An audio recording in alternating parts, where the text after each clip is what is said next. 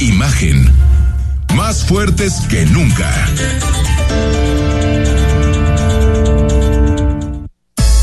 Twitter.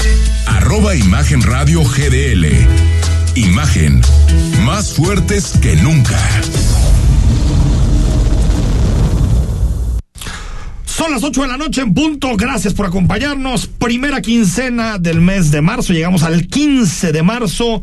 Miércoles preparados, listos para entrarle a toda la información. Como todos los días, Rodrigo de la Rosa, ¿cómo estás? Bien, Enrique, qué gusto saludarlos a todos. ¿Te agarró la lluviecita o no? No, fíjate que afortunadamente No, no te- allá por casa no por- llovió tanto. Llovió en el ¿eh? centro, ¿eh? Sí, llovió en el centro, no. Primer, primer día que del año que olió un poquito a tierra mojada en Guadalajara. No me digas, anduviste por el centro. Estuve por el centro un ratito. Eh, fui a conocer el Palomar. Ah, Tenía tú- que hacerlo de muy bien, primera, Enrique, de tú primera muy bien, vista, ¿no? tú muy bien. Para ver si le creía a Lemus o no le creía. a Lemus. ¿Y le crees o no le crees? Me parece bonito. A mí también. Pero en general comparo Es tu que a mí sí me análisis. gustó. Sí, a mí me gusta. También me gusta la torre Vamos a coincidir con el análisis, ¿verdad? Sí, la, el la zona creo que necesita su chaineadita, pero en general Chaineador. me parece que, el- que el Palomar está bastante bonita. Andrea Padilla, ¿cómo estás? Buenas ¿Cómo noches? Enrique. Bien, ¿y a ti? A ti no te agarró la lluvia tampoco. Eh, un poco, pero más en el centro de Zapopan por la Consti sí nos agarró unas cuantas gotas. Sorpresivo, ¿no? David Sí. Ricardo, ¿cómo estás? Mal, fíjate que el fin de semana no pude ver fútbol. ¿Sabes cómo quedó la Chivas el viernes? No me acuerdo. No. Y el América el sábado ese tampoco lo vi. Tampoco. No, híjole. Pero creo que las chivas van arriba del América, ¿no? Hasta donde sé. Un creo que uno va en punto, tercero y que, otro que es un cuarto. punto, un empatito. Bueno, un punto es un punto. Sigue siendo un punto. ¿No? Sí, sí, sí. No, estoy, bien. Para los consejeros del INE, un punto puede ser la diferencia entre ser presidente o no ser presidente. ¿Por qué semana de clásico y, y- y vamos, con todo? Vas y aparte, ¿eh? Y Va- ahorita vamos a recitar un poema de Santiago Nieto, además. ¿Ya conoces el mejor estadio del mundo o no? El, ¿Estadio Akron? ¿Sí lo Ah, conoces? Sí, lo conozco. sido? Es ¿Te bonito. gusta, Tengo no? que reconocer que es bonito. más nuevo que el Es- Azteca. Es, funcional, está No. muy amplio, está, está padre, es buen Te, te estadio. gusta, sí. te gusta. La Azteca un poquito viejo, ¿no? El estadio. Pero también es precioso. Es un estadio bonito. Yo creo que bastante, se le tienen que hacer bastantes mejoras. Yo Se le van a hace hacer, dos ¿no? años. Sí, para el Mundial, tengo cierto. entendido. 2026. Para el Mundial, que por cierto ya hay calendario y todo, ¿eh? Ah, no me digas. Hay calendario. 48, 48 equipos, sí. Sí, Eh, Hombre, Va- va casi a llegar un momento en el que va a haber más equipos en el mundial que equipos fuera del mundial. ¿A las cosas? No va a haber más selecciones en el mundial que fuera del A mundial. ver, la FIFA tiene más afiliados que la ONU, ¿eh? ¿A poco? Sí, claro. No sabía eso, fíjate. Por supuesto, la FIFA tiene 204 afiliados. El- el la Vaticano, ONU ¿no?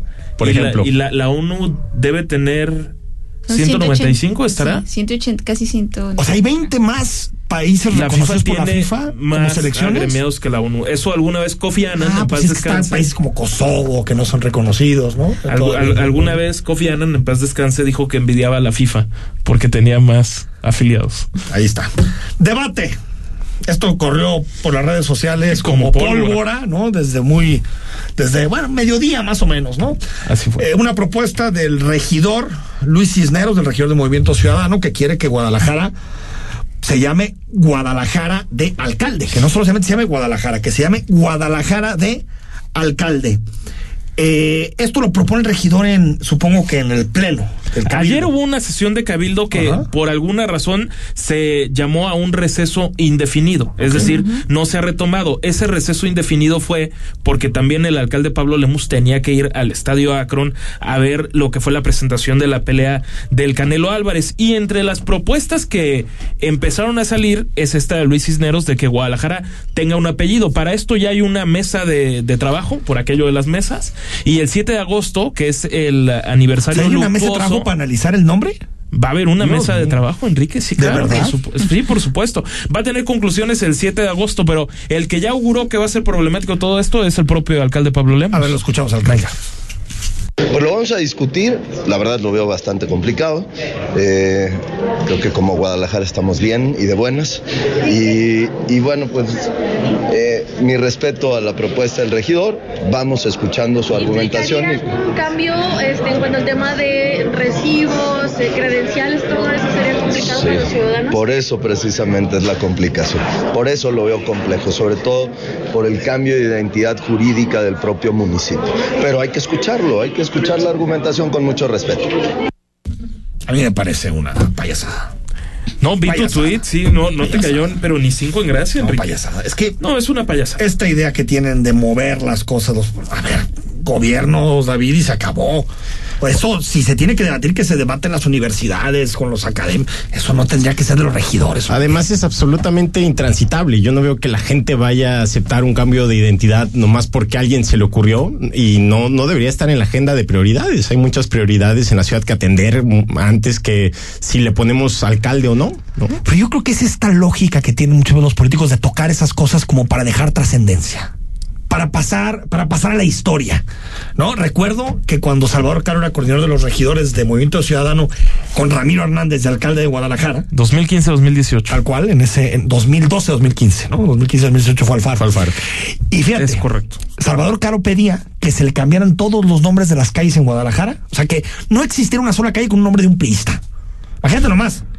Pues casi todas fueron priistas, casi todos, ¿no? Imagínate la Las avenida principales avenidas. Imagínate González Gallo. Mateos, Exacto. el- Pero con esta idea. Pe- Pero eso tiene más sentido. O sea, Yo no ejemplo, creo que tenga a ver, sentido. que una avenida se llame Marcelino García Barragán o que una avenida se llame Juan Pablo II, pues sí tenemos que debatir por qué ellos. Tal vez por una persona así. Ah, sí. Pero ningún sí. priista. Ah, no, eso no. Pero No quiero decir, calle Diego Ah, Díaz sí. Ordaz, de- pero... debatir los nombres de las calles, sí. Coincido contigo. Gustavo Andrea, ¿cómo Díaz ves Ordaz, este decir.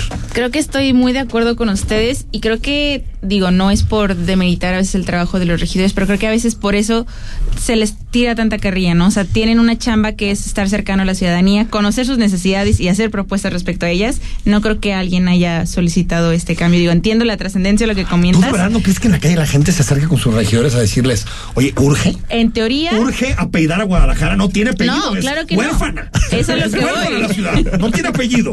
Eso es lo que voy de las muchas necesidades que estoy segura que los regidores escuchan, no creo que esta sea una de ellas. Entonces, o sea, ahí se sustenta el, el no es una prioridad y muchas cosas importantes a la agenda, y más cuando en, un- en los gobiernos municipales que son tan cortos, o sea, hay que hacer rendir el tiempo, creo yo. Hay que ser uno para, para eso, pero también muchos políticos lo que dicen es, ¿cómo le hago para sonar? Exacto. Y estos temas, nos gusten o no, Suena. empiezan a Pues ya lo estamos ciudad. platicando aquí. Y el nombre del regidor o el diputado que propone tal o cual cosa, pues, Empieza a sonar, pero, pero ¿no? eso te habla de que la agenda rosa de desde el presidente y todo lo que tiene que ver con la presidencia municipal permea en el cabildo porque se, se habla del día de la torta ahogada, se define un día para el tejuino, se habla de la feria de las pitayas, se, se habla de, de ponerle apellido a, a, a Guadalajara. Y entonces, ¿dónde está el plan de ciudad? Es que no lo hay. Justo. El No nivel hay. de discusión es muy, muy, Muy bajo. bajo. sobre la ciudad. Bueno, pues ahí está todo el debate. Creo que no va a llegar a mucho. No. Si nació la mesa de aquí al 8 de agosto. ¿me 7 de agosto. 7 de agosto, yo creo que murió muy Pero temprano. no te veo emocionado porque hay una mesa, Enrique. Ya, No. Cuando pasan muchas mesas, uno se le va quitando la emoción. Ah, es normal. A ti te da más la emoción cuando ves la primera cerveza y cuando ves la octava. ¿no? Ah, desde luego Supongo. que sí, Al desde menos luego. se siente mucho mejor la primera que la octava. Es más Entonces, placentero, además. ¿Qué pasa con Coparmex? Eh, eh, hay destape de Gustavo de Hoyos. Ah, qué desafortunado, ¿eh? Bueno, todo- Terrible. Qué desafortunado. Mira. Todos los mensajes que ha mandado son de, de estremecer. Hasta empiezas a ver bien a Morena después de sus mensajes. To- a ver, to- todo él es un personaje francamente impresentable, creo yo. A ver, de, de entrada él hablaba de que López Obrador se quería reelegir en el poder y el que se terminó reeligiendo en la Coparmex fue él, cambiando Bueno, estatutos, podía, ¿no? por ¿Cómo? cierto. Ah. Según yo cambió estatutos Para poderse elegir. Ah, no para sabía. poderse re- reelegir. Pero, a ver, el que, el que habló del tema fue el presidente de la Coparmex aquí en Jalisco, Carlos Franco Villaseñor. Lo escuchamos. Somos totalmente 100% políticos, pero 100% partidistas. Entonces estaremos eh, dialogando con todas las personas que eh, tengan esos intereses de, eh, de participar en las precandidaturas y los estaremos recibiendo en, nuestros, eh, en nuestras reuniones. Si, si es del interés de los empresarios eh, estar en esos espacios, tenemos que eh, proceder a, re- a renunciar y, presentar nuestra carta. Y el día de ayer, el martes, en cuanto eh, anunció su postulación, presentó la carta. Ahora, el asunto de, Gustavo de Hoyos es que aparece en la escena pública con un discurso, pues digamos, como radical, ¿no?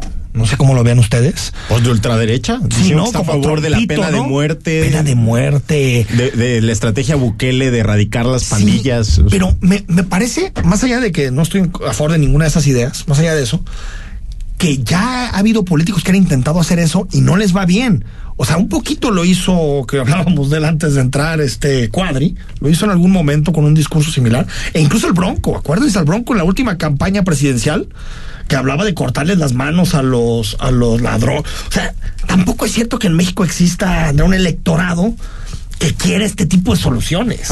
No, no, no. Y justo hoy, hoy que lo estaba analizando, creo que el rol de los empresarios debe ser mucho más contrapeso durante las gestiones, o sea, de las administraciones municipales, locales y las nacionales. O sea, creo que el contrapeso no es la vía y no debe ser en las elecciones, sino o sea, él hacía mucho el análisis de que el gobierno de Juan Pablo, de Juan José y de Pablo Lemus es un referente de que los empresarios tienen buenos gobiernos, pero creo que también, o sea, el rol de los empresarios debe ser hacer mancuerna, que, ha, que ha sido lo que han hecho, que ha sido lo que han hecho estos dos este alcaldes, mancuerna con este sector para mejorar los gobiernos y mejorar las ciudades, no tanto en las elecciones. Creo que ese sería un mejor rol el que deberían este, tomar ellos y un rol crítico, creo, no solamente como hacemos acuerdos para impulsar iniciativas que nos favorecen, sino, sino también no estamos de acuerdo con esto, lo criticamos, ¿no? A ver, a, a, Gustavo yo no podemos decir que no haya sido crítico del gobierno, eso sí, me queda clarísimo, David. Ahora yo a lo mejor seré más ideológico, pero sí creo que los empresarios tienen una vocación para el lucro, para crear riqueza, para crear ganancias. Está muy bien que cree, que tengan sus empresas, que, que generen dinero, pero creo que un servidor público, un político, un gobernante debe de tener otra vocación, que es administrar los bienes comunes, administrar los parques, cuidar de las calles, cuidar de la salud y de la educación pública. Y un empresario muchas veces ve por sus cuentas y nada más que eso. Entonces yo creo que sí es Ahora, muy puede distinto. haber empresarios que lleguen al gobierno y que actúen no para bienestar personal, sino por el bien público. Sí, pero, pero la- tienen una visión de gestión administrativa. empresa, ¿no? Pero supongo que en el gobierno yo, sí yo podrían- siempre preferiré que lleguen eh, activistas, académicos, catedráticos, intelectuales, porque tienen una visión más del, bien común, la verdad. Yo sí creo que puede haber empresarios con esa idea de que solamente los políticos y activistas defienden el bien común y los empresarios no. Me parece que no necesariamente. la- Hemos tenido en Jalisco, por ejemplo, gente que viene del mundo empresarial que no creo que hayan sido malos gobernantes o no peores gobernantes que los políticos tradicionales, ¿no? Sí, y creo que para hacer como el, el balance con lo que mencionas, David, creo que deben de tener esta sensibilidad y cercanía con las personas, que creo que es algo que al menos Gustavo no, ha- no ha demostrado. Creo que no, no quiero juzgarlo, pero no creo que tenga esta empatía y cercanía con las necesidades reales. No, y lo peor es que su campaña demás. la llama así, uno de nosotros, como, como si él hubiera surgido, ¿no? Del pueblo. Mira, a Gustavo quieren que se los pintemos de cuerpo entero. Compartió con bombo y platillo una columna que decía, este, mm, la de El Cachas.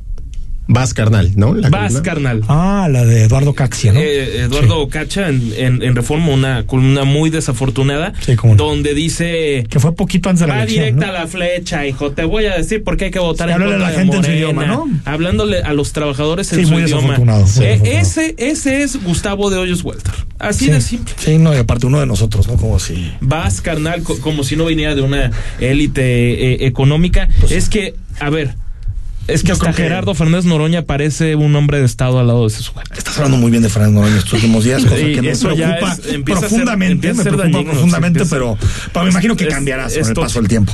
Oye, eh, Rodrigo, también habló eh, eh, César eh, Castro de- del Consejo de los Industriales, ¿no? Es, exact- Ahí exactamente. estuvo, ahí estuvo el gobernador Alfaro y anunció una iniciativa, ¿no? Bueno, a ver, de, de entrada el, el gobernador dijo que va a haber una iniciativa, pero que no va a adelantar mucho, que pronto se irá definiendo, pero que atañería al Poder Judicial.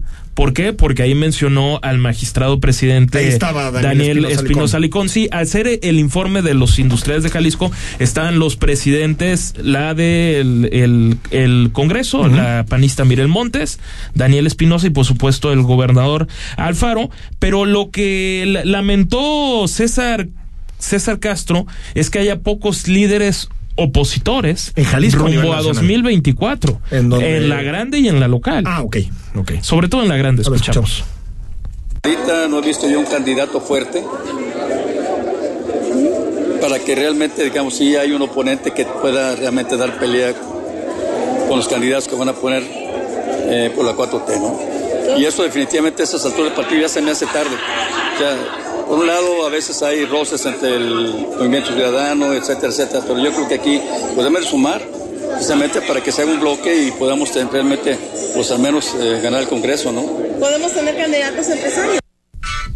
Ahí están las, las palabras que de, de César Castro, en donde creo que sobre todo habla de, del, del panorama nacional, por lo que entiendo sus palabras. Sí, claro. Ganar el Congreso, dice, no creo que se refiere al Congreso local. Eh, eh, a ver, tomando partido abiertamente, el Morena. presidente del, de, bueno, de pero de general, Jalisco, el empresariado, las cúpulas empresariales han sido contra esa pero la- Morena. en salvo la cúpula de cúpulas de cúpulas, porque yo a Salinas Pliego no lo veo Sí, pero para esas nada. son, digamos, son los empresarios directos, ¿no? Bueno, Directos, pero- la- me refiero a las organizaciones patronales. eh, sí han sido críticas de López Obrador. Eso que en general, ¿no? Sí, totalmente. An- Antes de irnos al, cor- al corte, prepárate, Campus Guadalajara, monoplaza eléctrico. Exactamente, van a O sea, competir. como para Checo o qué? De- de- a ver, No creo que pueda competir con eléctricos. Proporciones guardadas, proporciones guardadas, pero es una carrera que van a tener en Indianápolis. Sería el primer equipo mexicano en pararse en esas ligas y posteriormente buscarán llegar a una competencia de autos solares en Australia, esto en 2025. Escuchamos. Un grupo de estudiantes de diversas carreras del Tecnológico de Monterrey Campus Guadalajara se preparan para participar en la competencia de autos eléctricos Shell Eco Maratón Américas en Indianápolis el próximo mes y posteriormente se irían a otro continente. El estudiante Pablo Núñez junto a un grupo de amigos crearon el proyecto Helios dedicados a carros eléctricos, energías renovables y sostenibilidad. María Inés de la Rosa, miembro del equipo, explica cómo surgió el proyecto. Primero iremos a la de Indianápolis en Estados Unidos, que es la competencia del coche eléctrico, y en dos años iríamos a la competencia en Australia, que es la del coche solar. Así es. Pasión por, por emprender y pues en específicamente esta vez fue en temas de energía renovable, porque yo considero que ese es el futuro del mundo. Entonces, este, platicando con Pablo hace un año o dos años, surgió la idea de comenzar un proyecto a base de estas, de estas, pues, de estos conceptos, pues. Entonces. Una vez que pasen por Indianápolis, la siguiente parada es en un par de años en Australia y piden apoyo económico para asistir. Los puedes encontrar en la red social Instagram como Helios Solar. Rodrigo de la Rosa, Imagen Jalisco.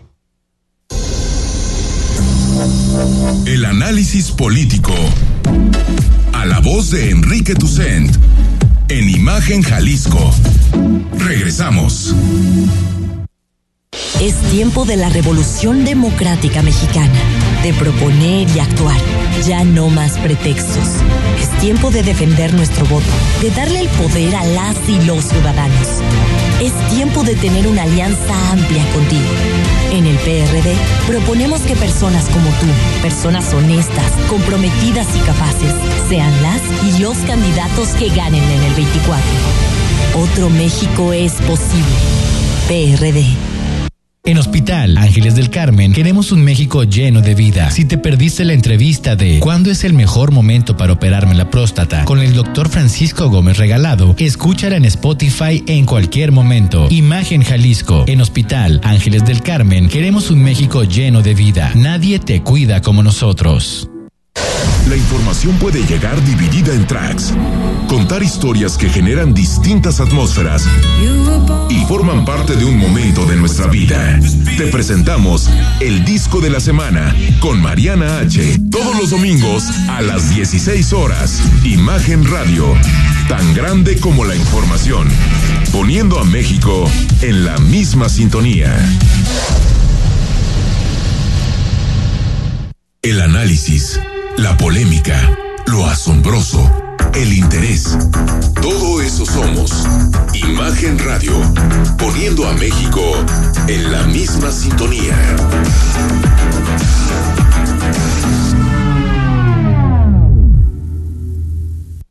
Las voces más importantes del análisis político en Jalisco, en un espacio para comentar, reflexionar y polemizar sobre los temas de tendencia a nivel local, nacional e internacional.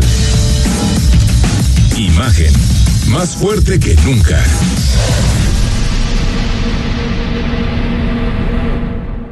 Estás escuchando Imagen Jalisco con Enrique Tucent. Facebook, Imagen Radio Guadalajara. Imagen más fuertes que nunca. 8 de la noche con 20 minutos. Tu nuevo hogar se llena de vida en Abaterra desde tus primeras visitas. Y para que empieces a disfrutar desde el día 1, te traemos una oportunidad que seguramente te encantará. A la firma de tu contrato te llevas una televisión de 55 pulgadas o un scooter para tu nuevo hogar. Aprovecha departamentos que van desde los 2.8 millones de pesos hasta los 6.6 millones y escrituración inmediata. Ven y vive a Abaterra, te sorprenderás. Promoción válida hasta el próximo 15 de abril. Aplican restricciones. Bueno, hoy Cintia Cantero, que es Contralora de Guadalajara, dio su informe de labores municipal y queremos hablar sobre los retos y desafíos que enfrenta el órgano de control tapatío. Cintia, ¿cómo estás? Muy bien, gracias Enrique y a todos ustedes, Rodrigo y Andrea. Andrea. Andrea, que también nos Este, acompaña. Gracias por aquí a ustedes y a todo su auditorio. Hoy antes de entrar a los temas que, que, que han pasado por la Contraloría en este año, platícanos un poco, eh, eh, Cintia, el ejercicio, porque entiendo que hiciste un ejercicio distinto, que les pasaste tu informe a especialistas en materia de corrupción para que lo analizaran y llegaran leídos, pues no solamente hablar ahí con opiniones, sino ya sobre los datos que estabas presentando. Sí, hace aproximadamente 15 días eh, les hicimos llegar el informe a expertos, como bien lo has señalado, especialistas o personas que han traído estas agendas anticorrupción, transparencia, rendición de cuentas, eh, participación ciudadana, tanto a nivel internacional eh, como nacional y local. Y para nosotros eh, hicimos este ejercicio de glosa ciudadana, quisimos tener esta retroalimentación de lo que está haciendo la Contraloría de, de Guadalajara, porque estamos impulsando un modelo nuevo, un modelo, digamos, innovador, distinto, donde no solamente queremos cumplir con nuestra responsabilidad en cuanto a vigilar y controlar las áreas de, de la estructura municipal, sino que también queremos poner al ciudadano al centro de eh, la de la vigilancia de, de su gobierno queremos generar capacidades también establecer mecanismos para que ellos mismos también estén al pendiente de lo que está ocurriendo en Guadalajara O sea, Y- su servicio, en todo en, eso. en absolutamente todo, por ejemplo, en compras, en obra pública, en, en el área de inspección y vigilancia, que por ejemplo tenemos los datos de que es el área más denunciada, al menos en el ¿Cuál? 2022, el área de inspección y Inspección. vigilancia. Y que tiene bueno, un contacto aparte con ciudadanos todo el tiempo. todo el tiempo. Eh, entonces, eh, hemos implementado toda una serie de, de, de mecanismos y de herramientas que lo que quisimos es eso, saber si vamos por el camino correcto, que yo estoy convencida de eso. Ya la autoridad es prácticamente, eh, necesita esta retroalimentación, necesita que se esté eh, por parte de los ciudadanos que estén vigilando, que estén controlando, que estén cuestionando, que estén exigiendo rendición de cuentas y la manera de hacerlo es ponerles los mecanismos de una manera muy sencilla para que los utilicen ¿Cu- ¿Cuánto y se establezcamos. actualmente? ¿Cuán- cuántas Bueno, en el llegan a la- 2022 recibimos alrededor de 420 denuncias. En el 2022. De estas, no todas prosperan. En realidad prospera un número bajo, eh, ya sea por falta de elementos o bien eh, porque son reportes y no denuncias. Las denuncias tienen que ver con denunciar hechos de corrupción o faltas administrativas, de la conducta de los servidores públicos. Los reportes tienen que ver con servicios. Y pues básicamente eh, les puedo decir que alrededor de un 35% de estas 430 son las que avanzan. Y precisamente eh, esto es uno de los aspectos que más llamó la atención de los expertos, porque no nada más sucede en Guadalajara, sucede en todas partes, en el sentido de que eh, es poca la denuncia, en, caso, en el caso de Guadalajara fue mucha, pero muchas se archivan por falta de elementos. Nosotros, y fue parte de lo que hoy comentamos, en esto que sobra, en esto donde las personas no pudieron hacer llegar los elementos o cumplir con los requisitos que la ley establece, nosotros vamos a generar un proyecto que tiene que, ver con revisar esa basura. Eso que se fue a la basura, que generalmente se archiva y se guarda, para nosotros ya van a comenzar a ser áreas de riesgo, en donde podremos iniciar auditorías o bien podremos iniciar audit- eh, investigaciones de O sea, como reabrir. A revisar eh, Si cuáles son las áreas más señaladas, cuáles son las áreas más señaladas o las acciones más recurrentes y que las personas acuden a la Contraloría para, decir, para hay un foco rojo en tal área. Hay, hay focos rojos y nosotros lo, las podemos iniciar de oficio o bien podemos iniciar No se va la trituradora de papel. No se van ah, a guardar. Los, no focos rojos, hoy hay tantas denuncias en esta en específica, hay que ponerle También otro de los rubros que, se, que llamó muchísimo la atención es que la Contraloría cuenta con siete mecanismos para recibir denuncias. Pueden hacerse por WhatsApp, correo electrónico, teléfono, etcétera. Y en donde más se reciben denuncias es de manera presencial. Y lo que ellos señalan es que este fenómeno quizás tiene que ver con que no se confía en las autoridades y por eso la persona va. Eh, nosotros, y es más serio también. Y es más serio. O sea, si a alguien le pasó algo de eso que mandar un WhatsApp y dices igual te atienden, igual no te atienden. Sí, pero las personas también deben de conocer que las denuncias pueden ser hoy en día anónimas. No, y te puede pasar en algún momento específico y, en ese momento denuncias. Y pueden ser anónimas, no necesitan tener. Ahora, Contralora, 20 funcionarios han sido sancionados, de alguna manera. Eh, ¿Eso en comparación al año anterior a que tú llegaste, es mucho, es poco? Yo creo que estamos igual de, años anteriores. Eh, sin embargo, aquí en las sanciones, les puedo decir que en las sanciones ya hubo funcionarios que incluso fueron suspendidos eh, hasta por cuatro meses del servicio.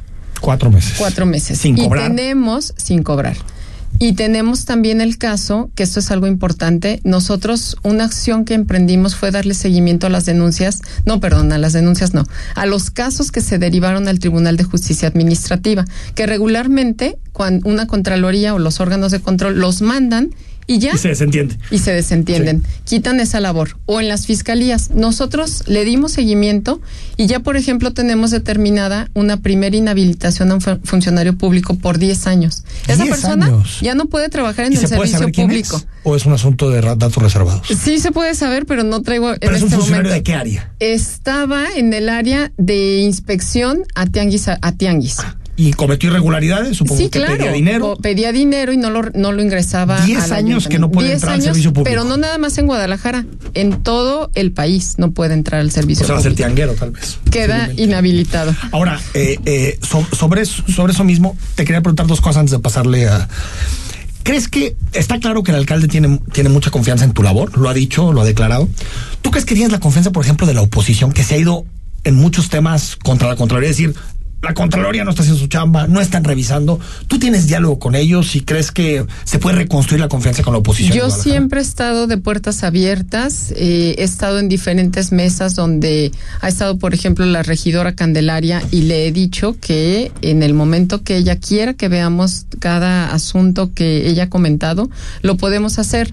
Eh, sin embargo, me, me parece que yo no soy política no, no lleva una agenda política y, y, el municipio de Guadalajara se presta para esa agenda política pues prácticamente todo el tiempo. Mi trabajo es 100% técnico, me baso en elementos técnicos y además Enrique, Rodrigo y todos los que están aquí, siempre he sido de aperturar el trabajo que hago.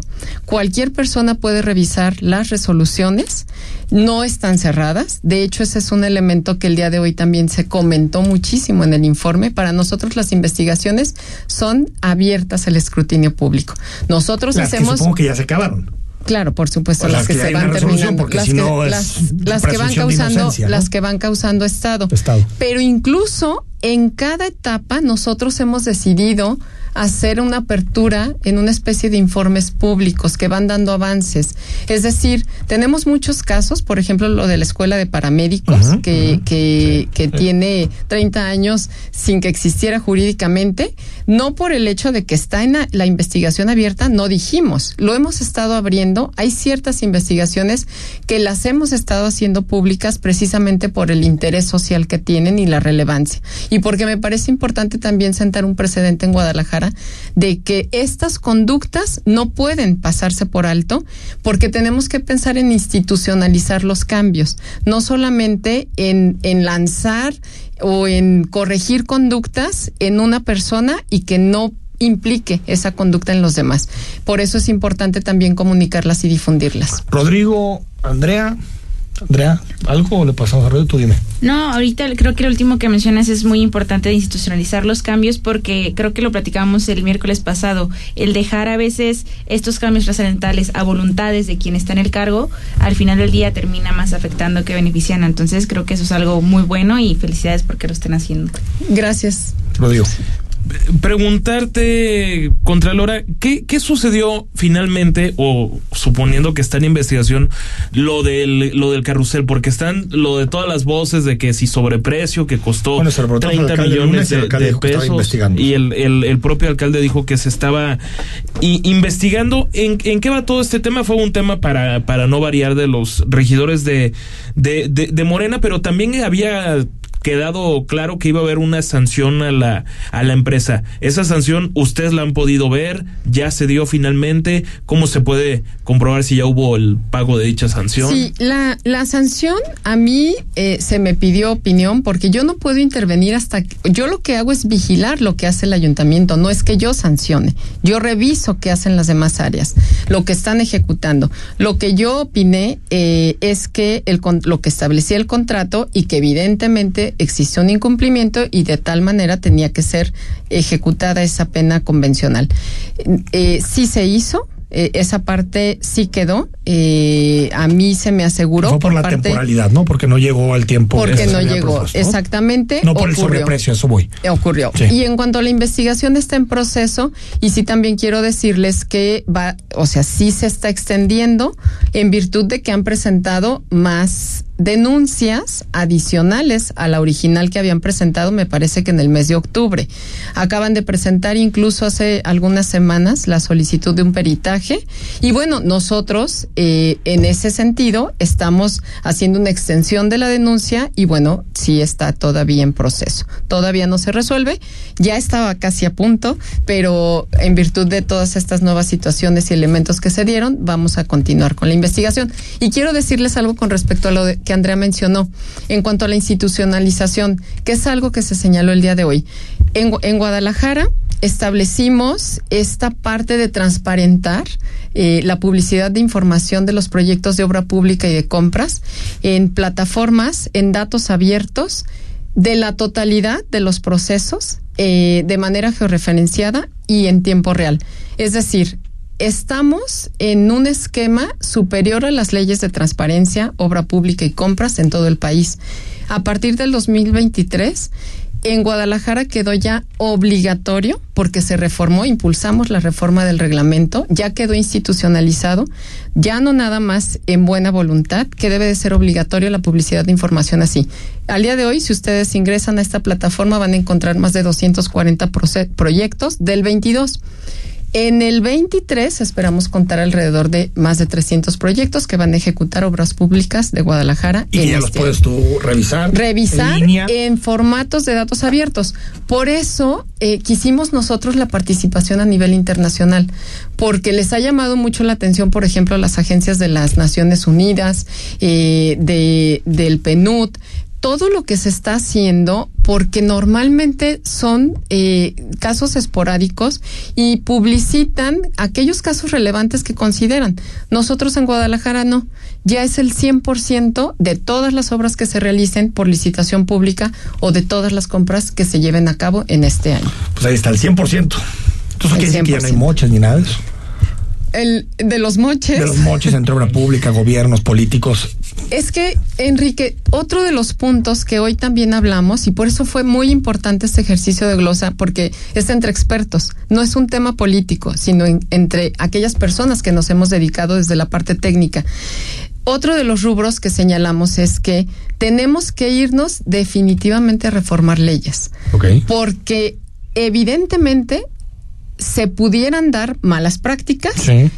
pero se dan en el marco de lo que hoy en día establecen las leyes. es decir, le, encuentran la vueltita a la ley, como se suele decir. Le se hace la, ley, se hace la maña. Le encuentran la vuelta. Yo les puedo decir, eh, yo tengo 24 años en el servicio público y evidentemente hoy por primera vez estoy en un área ejecutora, en un área que está a fondo en esto y evidentemente tengo muchísimas áreas de oportunidad para llevar a cabo estas reformas. ¿Y esos cambios se van a hacer en el Congreso? Tienen que hacerse en el Congreso ah, del Estado. Para que en vez de que estén en otros temas, esto sí son Pero tiene que ver también con un acto de voluntad. No, sin duda. Porque definitivamente afecta muchísimos intereses. Intereses, totalmente de acuerdo contigo. Cintia Cantero, gracias por venir. gracias a ustedes por el espacio. Vamos al corte, cuando regresemos, es miércoles, eso quiere decir que hablamos de salud.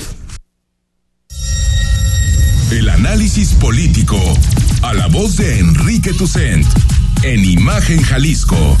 Regresamos. Ofrecemos una experiencia de diseño sin precedentes en planificación, arquitectura de interiores y el arte de la fabricación de muebles en proyectos para la industria de la hospitalidad en todas las escalas. Versa Concepto, www.versa4.com, tu solución en mobiliario de hospitalidad. Participa en la edición 20 de la carrera Zorros Atlas de la Rosa. Este 19 de marzo, corre 3, 5 o 10 kilómetros y vive con nosotros el orgullo de ser rojinegro. Inscríbete en Club Atlas Chapalita o en la página de marcate.com.mx. Club Atlas y Dulces de la Rosa invitan. Imagen Radio, ahora para todo México. Lleva su programación a la televisión abierta en el canal 3.4 de televisión abierta. Imagen Multicast, la mejor información con la mejor tecnología digital de la televisión en vivo y a todo color. Con los reconocidos comunicadores de Imagen Radio, Imagen Multicast. Canal 3.4 de televisión abierta, poniendo a México en la misma sintonía. Imagen. Sonido. Sintonía. Nuestro sonido es Imagen Radio.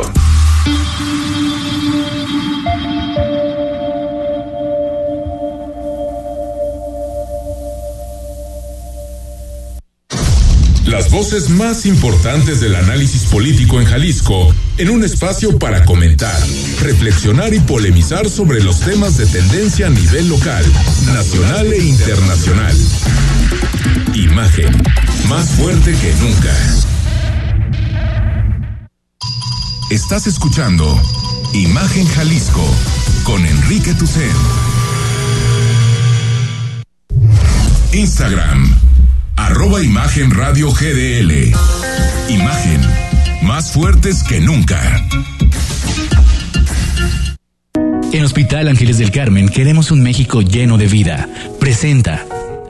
Todos los miércoles una ventana a los temas de salud para que no andes informándote en internet y con malas fuentes, sino con los especialistas del mejor hospital de la ciudad, los especialistas del Hospital Ángeles del Carmen. Hoy vamos a hablar con el doctor Francisco Gómez Regalado, que es especialista en urología, y nuestro debate o el tema que queremos debatir es cuándo es el mejor momento para operarnos la próstata. Doctor, ¿cómo estás? Hola, buenas noches, muy bien, gracias. ¿Y tú? Bien, bien, muy bien. Con el gusto de, de, de saludarte. Primero, explícanos al ABC, para los que reprobamos anatomía, ¿dónde, ¿qué es la próstata y dónde está?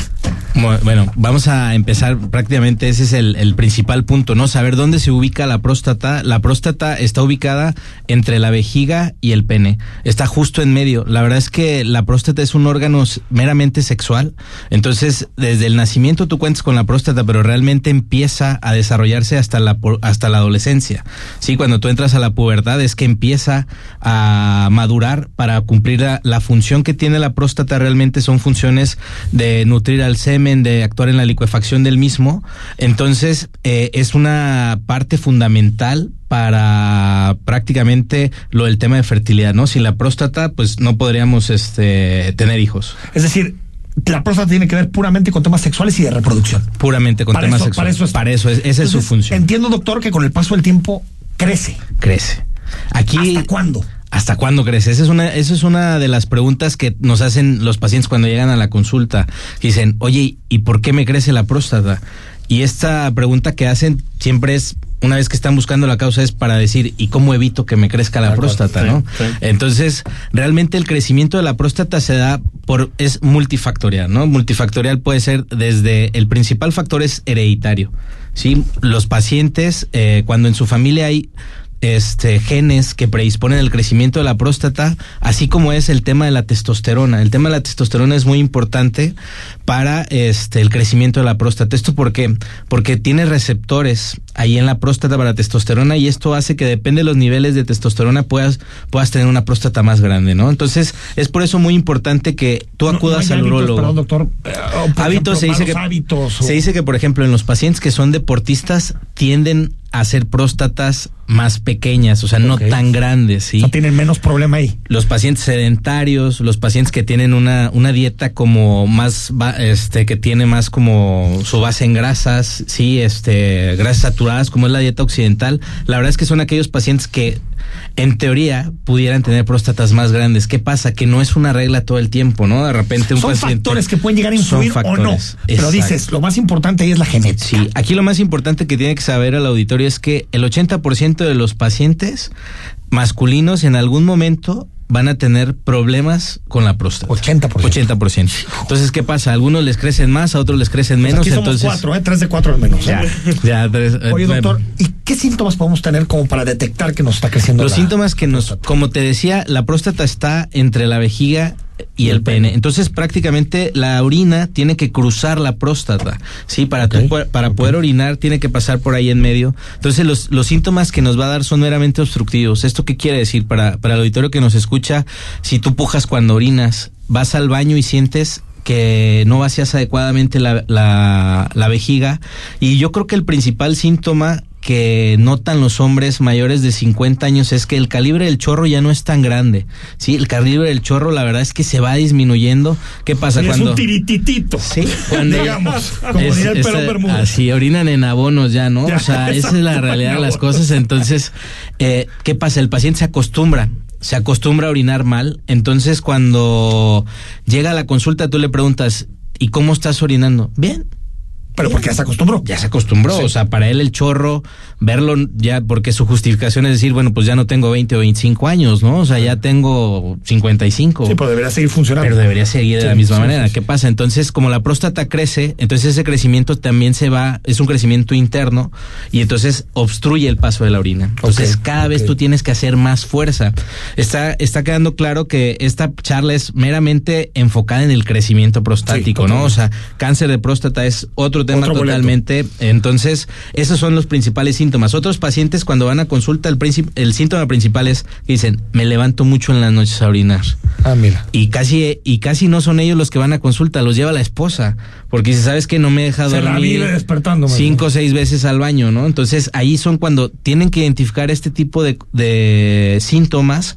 ¿Por qué? Porque es muy importante saber, como, como dice el, el tema del programa, ¿no? ¿Cuándo es cuando vamos a hacer el- Ahora, ¿qué, qué estudio se hace para diagnosticar el, crecimiento? el estudio, la verdad es que es un estudio bastante, bastante sencillo porque luego tienen miedo a ir al, al urólogo, ¿no? Por Sí, ese claro. tabú de, este, de lo que hacemos en la consulta. La verdad es que es, se detecta con un ultrasonido, que el Ah, ultrasonido básicamente es este abajo del ombligo donde se hace el estudio. Es un estudio rápido que no duele y nos permite saber dos cosas.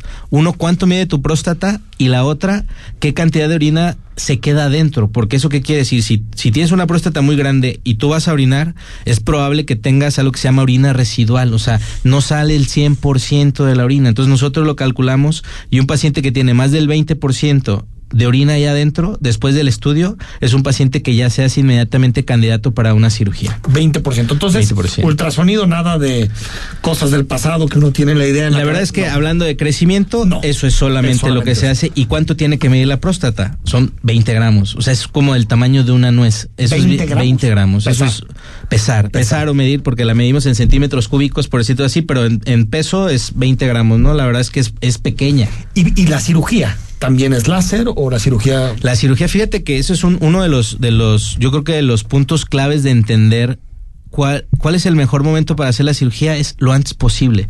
Porque antes se estiraba la liga hasta que prácticamente se rompía, era porque antes la cirugía láser no existía.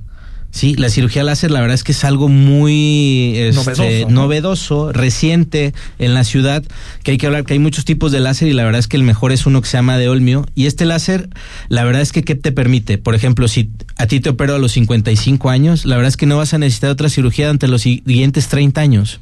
¿Y qué pasaba antes? Con la cirugía, con la cirugía tradicional que se llama RTU, con esa cirugía yo te operaba y ya sabía que a los 5 años ibas a tener que volver a entrar a quirófano. Ah, Entonces, por eso antes es, trataban de estirar la liga con medicamentos, literalmente lo más que se podía, ¿para qué? Para, porque sabían que era casi seguro que tenías que volver a operar al paciente. Entonces, es decir, si tienes problemas eh, para, para orinar, si sientes que te quedas con ganas, que no descargas de la misma manera, si te levantas mucho en la noche a orinar, es, es, mejor que te vayas a hacer estudios. Es el mejor. La edad que tengas o arriba de los 50 años. La verdad es que el, hablando de tema de crecimiento es arriba de los 50 años. Son muy raros los pacientes debajo de esta edad que presentan crecimiento. O sea, ya empieza a haber cambios a partir de los 45 y entonces sí puedes empezar a tener síntomas, pero la verdad es que lo ideal es que ya a partir de los 50 religiosamente estés yendo, yendo. para tema de crecimiento, ¿no? Y, ya y si lo hace como lo dice aquí el doctor Rodrigo de la Rosa, si lo haces con prevención, mejor, ¿no? Claro. Ayuda. Por eso es. Prevención, sí. Prevención, sí, ¿no? exacto. Es tu filosofía. Exacto. O sea, lo haces con prevención y, y, eso es lo que ha cambiado porque haz de cuenta que un paciente que ya tiene síntomas graves, cuando vas a proponerle una cirugía, la recuperación no es la misma que un paciente que apenas inicia con la enfermedad. Entonces, yeah. prácticamente si tú tienes síntomas leves, pero ya tienes crecimiento, se diría que ese es el mejor momento para operarte la próstata, no cuando ya tienes síntomas severos, que incluye síntomas severos, la mayoría de los hombres y muchos que nos están escuchando podrán conocer a alguien que hace eso, que hizo eso o que le pasó hasta que ya no puede orinar. O sea, un día que se que le dicen ellos este vulgarmente que se tapa, ¿no? Nosotros le llamamos retención aguda de orina. Entonces, este es cuando ya prácticamente la vejiga, la vejiga es un músculo. Se cansó y dijo, ¿sabes qué?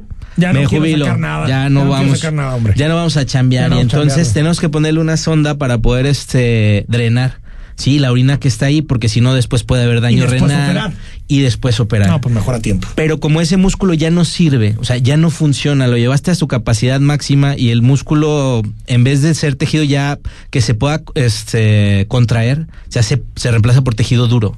Entonces, una vez que tú lo operas, el paciente opera, este, perdón, orina, pero no como aquel que lo hace de manera temprana, ¿no? Es que el paciente que lo hace de manera temprana, la verdad es que tú los ves y dices, ¿por qué no me operé antes, no? O sea, ya ahorita le puedo jugar concurso a quien sea a para quien sea, ¿no? a quien me quien ponga, sea ¿no? De distancia. Doctor eh, Francisco Gómez Regalado, ¿lo quieres encontrar? Está en la Torre de Especialidades del Hospital Ángeles del Carmen, consultorio 530.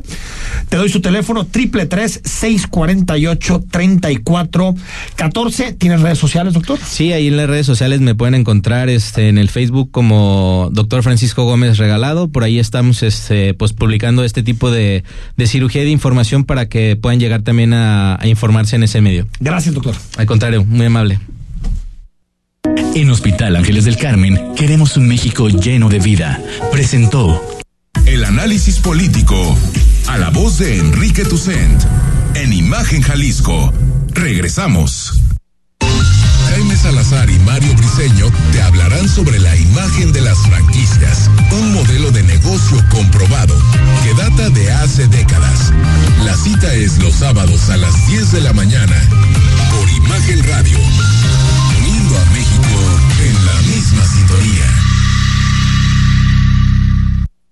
Los nazis crearon las metanfetaminas para convertir a sus soldados en seres incansables y deshumanizados. Bajo su efecto, el ejército nazi inicia la peor guerra de la historia y crea los campos de exterminio. Hoy el cristal se usa para controlar la mente de jóvenes que buscan placer y la de jornaleros y maquiladores que buscan energía para trabajar día y noche. Busca la línea de la vida. 800-911-2000. Para vivir feliz, no necesitas meterte nada. Gobierno de México. Si te gusta el básquetbol, béisbol, los autos y todos los deportes, y no solo quieres saber de fútbol, te invitamos a que escuches todos los domingos de 8 a 10 de la noche Imagen Deportiva por Imagen Radio, poniendo a México en la misma sintonía. Está usted escuchando Imagen. Sintonía a México en la misma sintonía.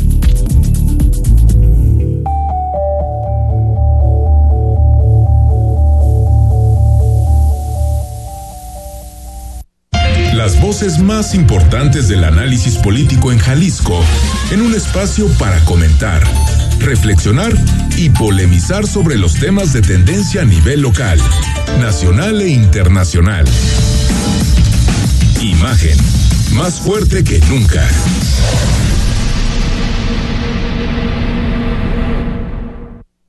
Estás escuchando Imagen Jalisco con Enrique Tucent. Twitter, arroba Imagen Radio GDL. Imagen, más fuertes que nunca. 8 de la noche con 49 minutos en Versa Concepto ofrecemos porte, elegancia, estilo y diseño. A través del tiempo, Versa Concepto se ha enfocado en el desarrollo, diseño y fabricación de los muebles para oficina escolar y hospitalidad. Nuestra línea de sillería ofrece ergonomía, calidad y diseño. Se ve bien y se siente mejor. Somos la única empresa mexicana que adicional a exponer en Neocon, la Feria Internacional del Mueble de América, pues también lleva la comitiva más importante en materia de estudio e investigación con la intención de siempre estar a la vanguardia en estilo y diseño en el ramo mobiliario. Somos empresa en expansión, diversificando en nichos mobiliarios adicionales a oficinas, corporativos y escuelas, tal como lo es el mercado de la hospitalidad. Agradecemos siempre a Versa Concepto que está presente en imagen Jalisco. Bueno, ahora sí, lo, lo, lo, lo, adelantaba Rodrigo, que fue el lunes, ¿no? Que decías que, o ayer martes, que Carla Humphrey no podría ser eh, presidenta de. Sí, era una información INE, que había. Y entiendo que ahora el Tribunal Electoral lo da por sentado. No puede ser presidenta del. Finalmente lo oficializó el Tribunal Electoral del Poder Judicial de la Federación, algo que ya había que ya habían adelantado sobre todo el milenio la periodista Janet López Ponce y bueno, finalmente no va a suceder. Por aquí hay un tuit de un tal Santiago Krill. Santiago Krill Nieto. Nieto. Santiago Nieto, Nieto ¿verdad? Ah, es que yo Sí, dije, no, yo dije Krill. No, fue un. Así empiezan los chismes, Una confusión, fue un lapsus brutus. No, es que el esposo es Nieto. prometo Le corregirlo. costó, le costó el cargo casarse con ella, entonces. Lo, lo que pasa es que me conmovió mucho, pero A ver, a ver, a ver. dice dice de esta manera. ¿Quieres que pongamos musiquita? Por favor, a ver una- unos violinitos, Por querida favor, Dylan, por ahí, no seas malito. los- los- Con la resolución del Tribunal Electoral del Poder Judicial de la Federación, México pierde la oportunidad de construir un órgano electoral más sólido y no polarizado, con una extraordinaria mujer que ha entregado grandes victorias a la paridad y a la democracia. Todo mi amor y admiración para Carla Humphrey. Qué tierno. Panorama, Qué- qué- ¿no? Es tierno, Eh, es David, a tierno. ver, se está definiendo eh, eh, eh, las quintetas famosas, pero todavía estamos como medio a ciegas, ¿no? No sabemos quién va a quedar, quiénes son los finalistas, nada de lo- la renovación del INE. Pues, pues yo creo que no, yo creo que el, el proceso inició muy claro, yo creo que estaban cargados los dados con ese comité evaluador bastante oficialista, porque tienen mayoría el oficialismo en el comité, entonces yo creo que va a ser lógico que el oficialismo conserve las posiciones en No, las no consejerías. conserve, las obtenga. Va, eh, exacto, Porque no las que las obtenga, que las obtenga. Sí, O sí, sea, sí, sí, sí, sí, sí. Puede quedarse con cuatro, que ahí sí yo creo que se pueden echar al mundo, ¿eh? Sí, ah, no, no, no, yo creo que va a pasar eso. Ah, es- qué bonito sonó eso. Ahí está, ¿verdad? ¿no? Para, para, eh, nos los preparas para cada que hay un tuit de estos Ahora, no, no olvidemos porque lo del mundo Jacobo tiene que haber una unanimidad de, de consejeros y no, ¿No es es. mayoría? Eh, eh, bueno, Según de- es con debe la ser mayoría de mayoría, los pero consejeros, ¿no? serían siete. Siete consejeros para poder siete mundo. consejeros y se renuevan tres posiciones en el INE o son cuatro. Tres y la presidencia. Tres, Tres y la presidencia. Y la presidencia tiene que ser mujer, ¿no? Sí, Forzosamente. Y todo indica que puede ser alcalde. La- la- sí. Eso, eso sí no es positivo, ¿eh? Oye, ¿no crees que la oposición podría entrar en una negociación No, hombre. para quedarse alguno de los dos y darle a Berta la presidencia? No creo. Yo creo Pero- que está en rota la interlocución. No veo que vaya a haber negociación. Entonces, si va a ser así, eh, eh, vamos a sortear. a la insaculación. Sí. Vamos al sorteo. Ese es el camino. Como le, como le llama a la gente de más nivel, pero para A- a la lotería, al- mortales no, vamos al mucho- sorteo. mucho caché, al sorteo qué morenista, bárbaro. ¿no? Un sorteo a morenista. O también he leído la interpretación de que lo pueden dejar a Céfalo. ¿Eh? Bueno, van Yo a dejar a. Céfalo al ¿No crees ya ¿eh? con todo lo avanzado? Sería mucho costo. ¿Qué, qué? A ver, cuéntame el NAI. ¿Por qué? Bueno, que ya, se- ¿te acuerdas que habíamos hablado hace dos semanas que quedaban definidos dos dos consejeros del Instituto Nacional de Acceso a la Información? Finalmente hoy el presidente decide vetar estos nombramientos. ¿Por qué? Porque básicamente le tira a que como esto tiene que quedar antes de marzo, mientras no haya otras ternas y nuevamente se tenga que, digamos, resarcir ese proceso, entonces pues el O sea, INAI destruye las queda instituciones acéfalo. bloqueando. Destruir las instituciones, algo que le sale de maravilla sale al de- señor presidente de la República. Ahora, se viralizó mucho. Eso sí lo hace muy bien. eh, eh, volviendo al tema del INE, se viralizó mucho las, los ademanes, las caras de Lorenzo Córdoba en la última sesión. Yo ahí pensé en nuestro amigo David Ricardo, porque ahí creo que sí le gana el protagonismo. ¿eh? Todo mi respeto para Lorenzo Córdoba, que creo que ha sido un dignísimo presidente del INE desde mi punto de vista. Coincido, coincido. Pero, ¿por qué hacer esa? O sea, está les das pretexto a quien dice que están los dados cargados, cuando sabemos que no están los dados cargados, David, que en México, nos guste o no, lo que vota la gente es eh, quien gobierna. Yo, yo, yo Pero creo que el- esas caras le da juego, me parece, a, a los que suelen criticar al INE. Creo que el protagonismo siempre daña a las instituciones. Ya lo vimos también con el ministro Saldívar en la Suprema Corte. No, Piña, que ha sido una opositora, bueno, más bien un contrapeso Pero muy más. digno y sin hacer tanto ruido. O sea, yo pero creo que se- Saldívar sí está de tapete de tiempo completo. A ver, lo que hizo con los moneros de la jornada. pero era un es- protagonista, Saldívar. O sea, yo Sí. creo que se puede Sí. ser un contrapeso sin hacer tanto ruido. Sin hacer tanto ruido. Bueno, antes de irnos, reconocen Cinas ejecución del ejército en Nuevo Laredo. Imagínate nada más, Enrique. Esto ya tiene que Fue ser el Estado, francamente escandaloso. ¿No fue el Estado, pregunto yo, en Yo este tema? no. Yo, no- yo, eh, lo tuvimos este debate hace No, tiempo. Yo, a ver, no, yo tampoco creo que sea el Estado. militares que pero no mal, pero- pero... si esto hubiera pasado en el sexenio de Enrique Peña Nieto, ¿qué estaría diciendo de Peña Oye, Ibarra? ¿qué, qué, sí, a ver, por supuesto. Ya, cárcel Peña Nieto que renuncie. Exacto. Pero qué, qué cosa todo lo que está sucediendo con el ejército, ¿no? Esto. Pero las manifestaciones del fin de semana. Sí. Peligrosísimo. Manifestaciones de militares pidiéndole al Estado mexicano que los dejen matar en caliente. Y en impunidad.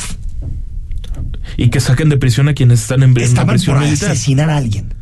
Sí, bueno, son... O sea, se le está, el río se en le está. esencia no había uniformados. Eran en, en mayoría familiares de... Según yo se había uniformado, Rodrigo. No, no, de- No, sí, sí, sí, en, sí, la, en la Sí manifestación había, como había, tal, uniformados. No, no sé si estaban Ah, con uniforme, pero eran militares. No, militares Y exmilitares, uniformados no. exmilitares había. Ah, no sé si traían el uniforme. No, no traían el Ah, uniforme. no, bueno, pues no. Pueden ser militares Pero en funciones, militares. sí. No, pero, pero no, hablan pero de. militares en funciones manifestándose nunca había ocurrido desde mi punto de vista en la historia de México. Bueno, ¿eh? dijeron que con Vicente Fox hubo una menor en 2003. No creo que haya cer- ni de cerca ha llegado. No, bastante ¿eh? Menor, pero cerca. sí la hubo. Eh, eso de lo No, que a mí me parece que sí es un mensajito, ¿eh? De que el ejército no está cómodo con ciertas declaraciones que hace el presidente como abrazos, no balazos. No está cómodo. Y a ver, quítales el poder que ya y les que, dieron. Y que ¿no? quieren impunidad aparte. Es, Aquí en es un impunidad asunto- por sobre todas las es un cosas. asunto de fondo. David Ricardo, gracias. Nos vemos el próximo miércoles. Rodrigo La Rosa, gracias. Será hasta mañana. Mañana es jueves, 8 de la noche, totalmente en vivo en Imagen Jalisco. Buenas noches. Escucha Imagen Jalisco con Enrique Tucent de 8 a 9 de la noche 93.9 FM Imagenguadalajara.mx Imagen más fuertes que nunca el saber sirva al campo. El Centro de Estudios para el Desarrollo Rural Sustentable y la Soberanía Alimentaria de la Cámara de Diputados Te invita a participar en la séptima edición del Premio Nacional Diputado Francisco J. Mújica. Los tres primeros lugares obtendrán un premio en efectivo y la publicación digital de su trabajo. Consulta las bases en www.cedersa.gov.mx. Fecha límite 30 de junio de 2023. Cámara de Diputados. Legislatura de la Paridad, la Inclusión y la Diversidad. La información debe ser actual y debe transmitirse. Tiene que llegar cuando se necesita. Imagen informativa con Patricia Rodríguez Calva. Domingos, 7 de la noche. Imagen Radio. Poniendo a México en la misma sintonía. De lunes a viernes, 11 de la mañana. Forma parte de ¿Qué tal Fernanda? Con Fernanda Familiar, la periodista de vida, en Imagen Radio.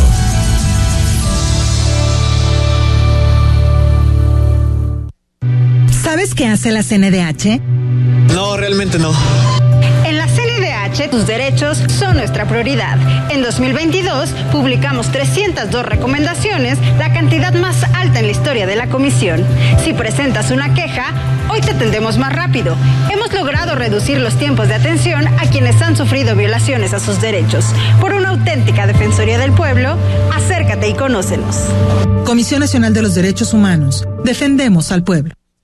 Escucha a Pascal Beltrán del Río en primera emisión, de lunes a viernes de 7 a 11 de la mañana, hora del centro, en imagen informativa, poniendo a México en la misma sintonía. XH SC 93.9 MHz con 200.000 watts de potencia, transmitiendo desde Avenida Rubén Darío 746 tercer piso, Colonia Lomas de Guevara, Guadalajara, Jalisco. Código postal 44657. Imagen, poniendo a México en la misma sintonía.